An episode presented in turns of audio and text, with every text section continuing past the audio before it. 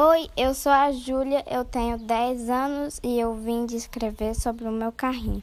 Ele é oval e ele tem um pedaço de ferro que deixa as rodas presas e tem uma parte de fio para não ficar prendendo na que for passar pelas pedras.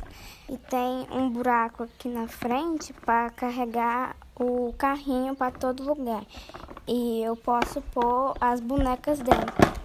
Ah, eu escolhi porque eu gosto muito dele e foi meu pai que fez. E pronto. Só isso.